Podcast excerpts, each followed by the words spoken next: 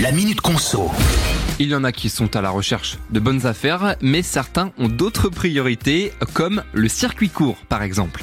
Et ben ça tombe bien, parce qu'UFC Que Choisir a mis en ligne gratuitement sur son site internet une carte interactive qui nous permet de trouver des commerces en circuit court près de chez nous.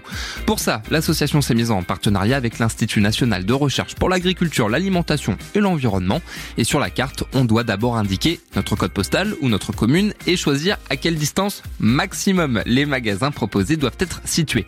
Ensuite, il y a des critères bien précis à remplir. hein. Il faut que 70% des fruits et légumes soient issus de circuits courts, que l'établissement soit physique, ouvert au moins deux jours par semaine et que les offres soient suffisamment variées forcément.